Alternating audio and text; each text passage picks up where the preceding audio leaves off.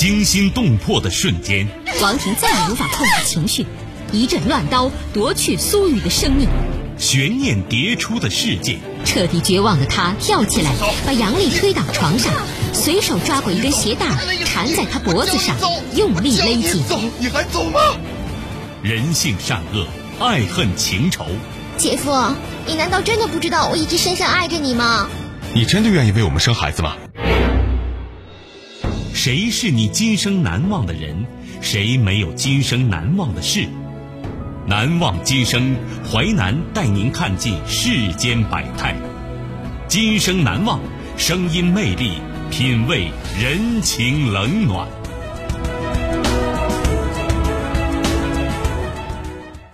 欢迎您收听《今生难忘》，我是淮南。事件回顾：时间二零零三年，地点昆明，人物安玉华、范达勇、赵健。事件：冷血连环劫杀案。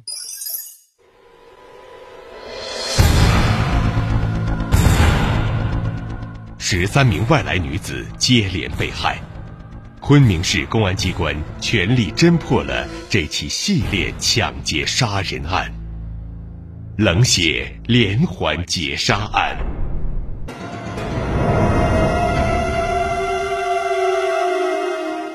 失踪案背后的诡秘。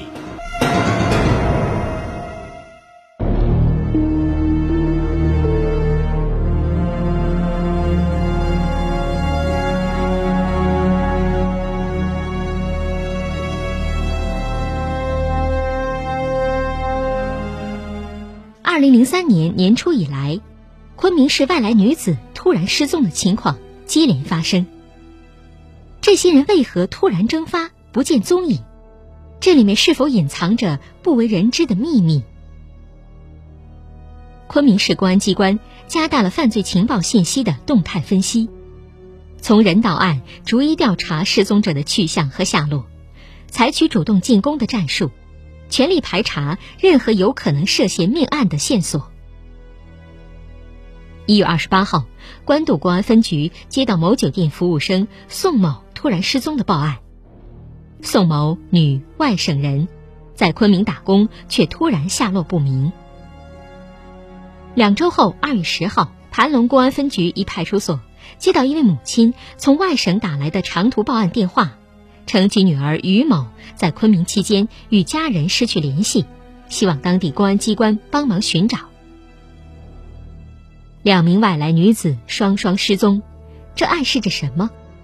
公安机关启动情报信息分析，很快查到一条线索：宋某、于某在一月二十二号这天同时失踪。另据盘龙公安分局调查掌握的情况，于某存在昆明某银行的四点九万元存款，在于某失踪后被一名身份不明的男子取走。取款人是谁？他与于某失踪有何关联？这一反常事件引起了昆明市公安局刑侦部门的高度警觉。趁热打铁，一查到底。为了争取失踪案调查工作的主动权，市公安局领导指令，由市局刑侦支队牵头，由官渡、盘龙两个公安分局抽调民警组成调查组，紧紧围绕于某、宋某失踪前后的活动情况、人员交往情况、银行存款情况。开展并案追踪调查，两案串并侦查后，调查组民警很快发现，堆积在案头上的各类情报信息又生端倪。在宋某失踪前两天，也就是一月二十六号，在另一家单位务工的王某也失踪了。可疑的是，王某失踪后的第二天，存在银行的一万七千三百八十元人民币，同样被一个身份不明的男子取走。进一步调查得知，王某外地女子，其生活经历、职业特征与失踪的宋某、于某极为相似，银行存款也在其失踪后迅速被他人领取的情况也如出一辙，仿佛有人事先安排好了一样。这不是三起简单的失踪案，随着案情一环一环、一层一层的推理分析下去，办案民警在外地女子突然失踪。存款被他人领取等一连串相关字眼中，洞察出一个可怕的推断：杀人劫财。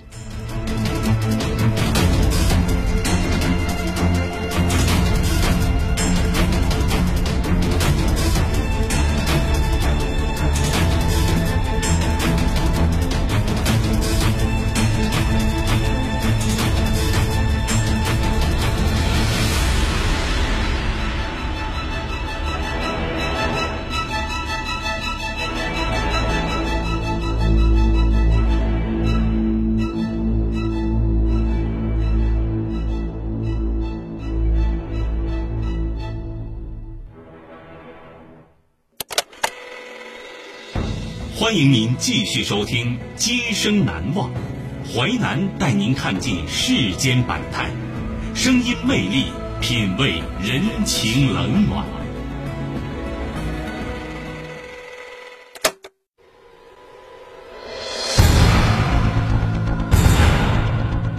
十三名外来女子接连被害，昆明市公安机关全力侦破了这起系列抢劫杀人案。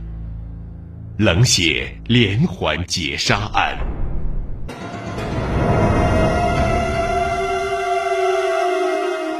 午夜密捕冷血杀手。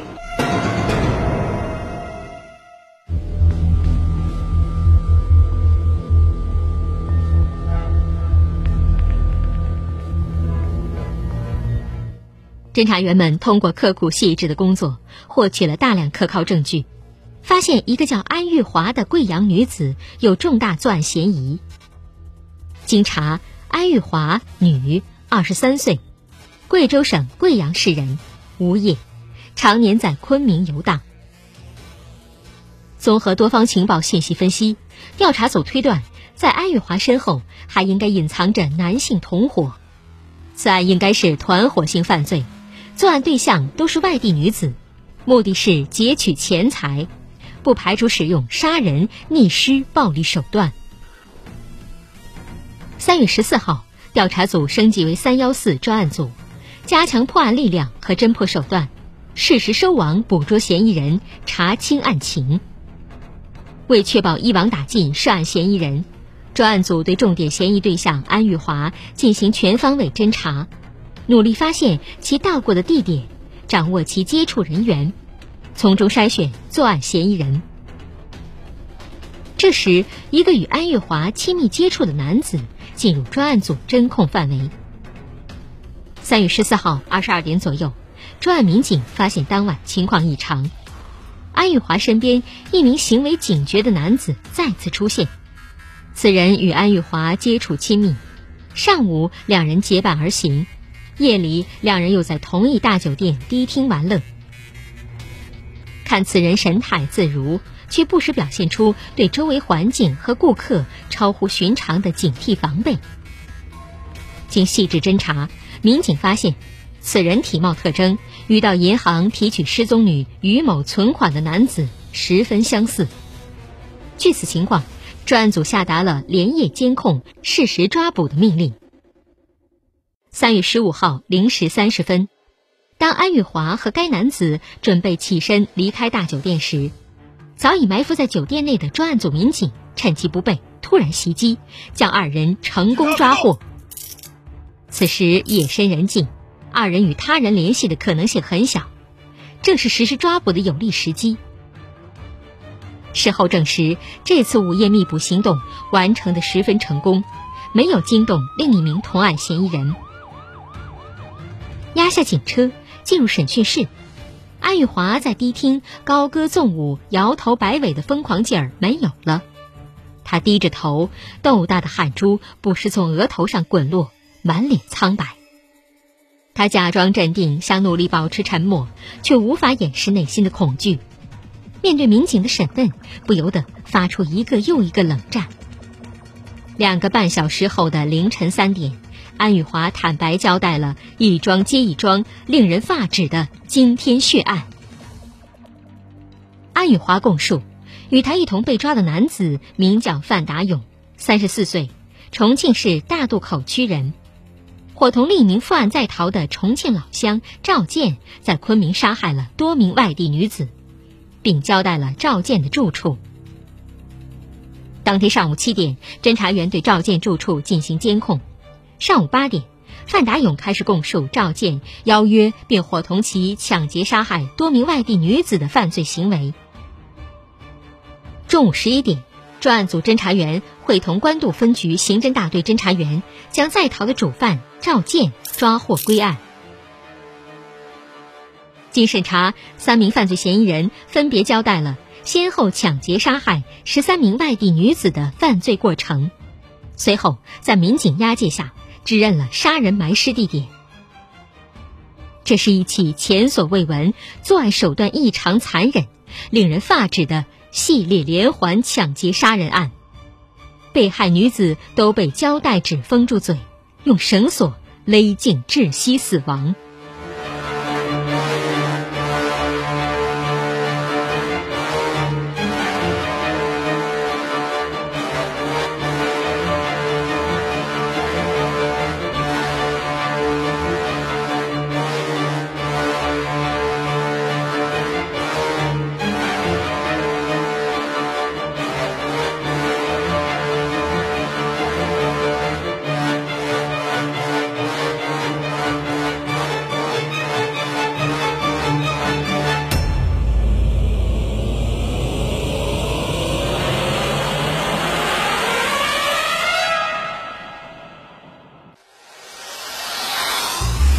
精彩的故事结构，新锐的声音制作，在纷繁复杂的真相与假象中，淮南用魅力声音解读世间百态，品味人情冷暖。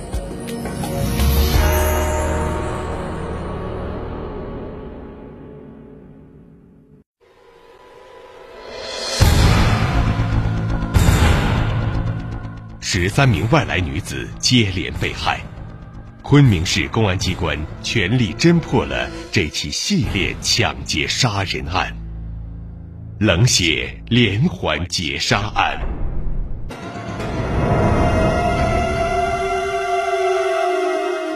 查找铁证，侦办铁案。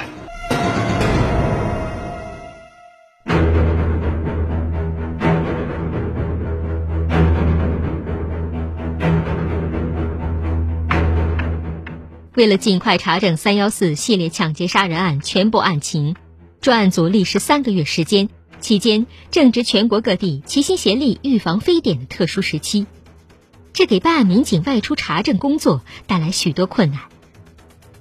在市公安局统一指挥下，市区两级参战民警一手参与防治非典工作，一手抓紧调查取证工作，兵分多路前往贵阳、重庆等地，最终查证。三名犯罪嫌疑人抢劫杀害十三名外地女子的全部犯罪事实。据办案民警介绍，由于本案作案手段残忍，被害人员较多，被害者又都是从外地来昆明的女子，缺少相关的信息资料，查证工作十分的艰困。抓获犯罪嫌疑人后，首先面对的是对作案现场的侦查。尽管常年从事尸检工作。接触过各种不同类型的大小案件，但担任此案现场侦查的法医、民警，还是有人不堪忍受高度腐烂的十三具尸体呈现在眼前的惨状而翻胃。用民警的话来说，在现场呕吐成一片。在连续四十多个小时的现场勘查工作中，民警们克服强烈的心理反应，咬着牙轮番上阵，完成了勘查工作。取得有力的破案现场证据，而远赴重庆、贵阳、北京等地进行取证工作的民警，不仅要分别与不同的被害者家属做工作，争取他们的支持配合，获取被害人详实的个人情况，查证事实，而且还要克服防止非典给外出办案带来的众多不便和困难。白天找不着人，晚上又去找。一而再，再而三，不厌其烦。往往为查证一个情况，一天之内，办案民警在外地要接受多次体温检测。返回昆明后，刚交送了各类调查材料，又被单独隔离起来，封闭苦熬两周。期间，民警不得不用电话交流案情，打电话打的人头昏脑胀。查明整个案情的关键是要查清被害女子身份，但犯罪嫌疑人只能对一部分被害人的体貌特征做简单供述，说不出大多数被害人名字，而有关身份证明已经被损弃或灭失。为获取铁证，查明全部案情，在专案民警多番努力下，多数被害者亲属都来到昆明，配合公安机关抽取血样，进行 DNA 亲子鉴定。核实被害者身份。有的因路途遥远、家庭经济困难不能来昆明，专案组通过当地警方抽取直系亲属血样，送到昆明进行 DNA 鉴定，全部确认了所有被害女子的真实身份。经专案组调查取证，犯罪嫌疑人赵建，二零零二年来昆明之前就有抢劫女子钱财的企图。当年十月，赵建邀约重庆老乡范达勇来昆明，在某小区租住出租房，并准备胶带纸、尼龙绳等作案工具，预谋抢劫杀害外地女子，夺取钱财。二零零二年十一月至二零零三年三月，犯罪嫌疑人赵建将认识的外来女子陆某、姚某、李某、孟某、贺某、孙某、周某、叶某、宋某。于某、王某、皮某等十三人分别诱骗至出租房，伙同范达勇对其实施捆绑抢劫，得逞后将其杀害掩埋，妄图逃避打击。主谋赵建为能够找到大生意，物色到一些有钱的作案对象，设计将安玉华拉拢入伙，作为自己安插在外来女子之中的情报员，以便随时给他提供作案对象的情况。为此，在作案中途，赵建首先诱骗安玉华打电话邀请他认识的皮某来昆明，然后伙同范达勇将安玉华捆绑起来，让安玉华现场观看杀害皮某的整个过程，胁迫安玉华入伙。皮某来昆明后，前脚刚下飞机，后脚便跟着踏入赵建早已设计好的死亡陷阱中。从此，安玉华堕落为三人团伙中的一员。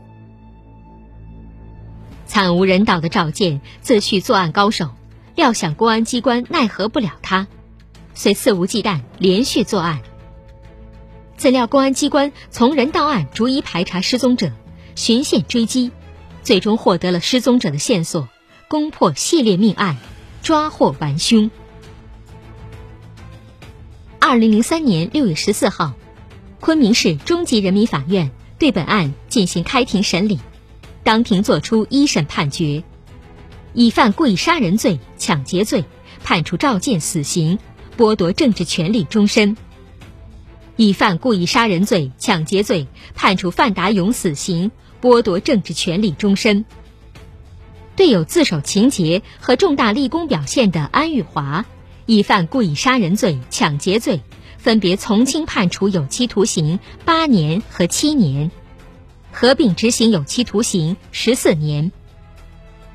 三名凶犯受到了法律的严惩。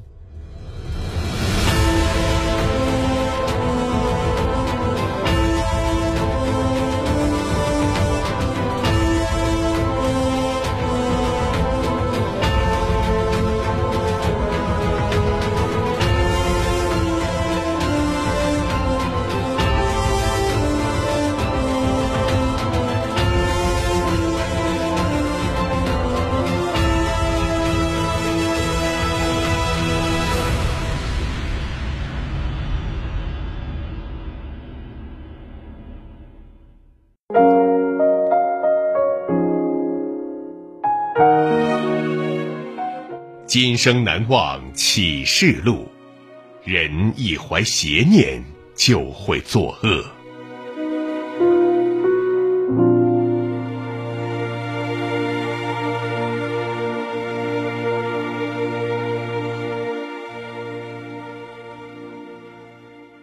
感谢你收听《今生难忘》，本节目编辑主持淮南，下期您将听到。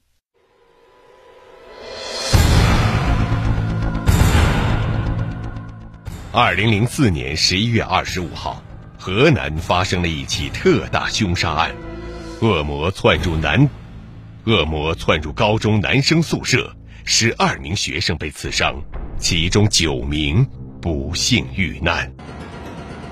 亲情和良知的抉择。今生难忘首播时间：周一至周五十七点三十分至十八点。重播时间：周一至周五二十三点至二十三点三十分。本节目可以在吉林广播网、蜻蜓 FM 在线点播收听。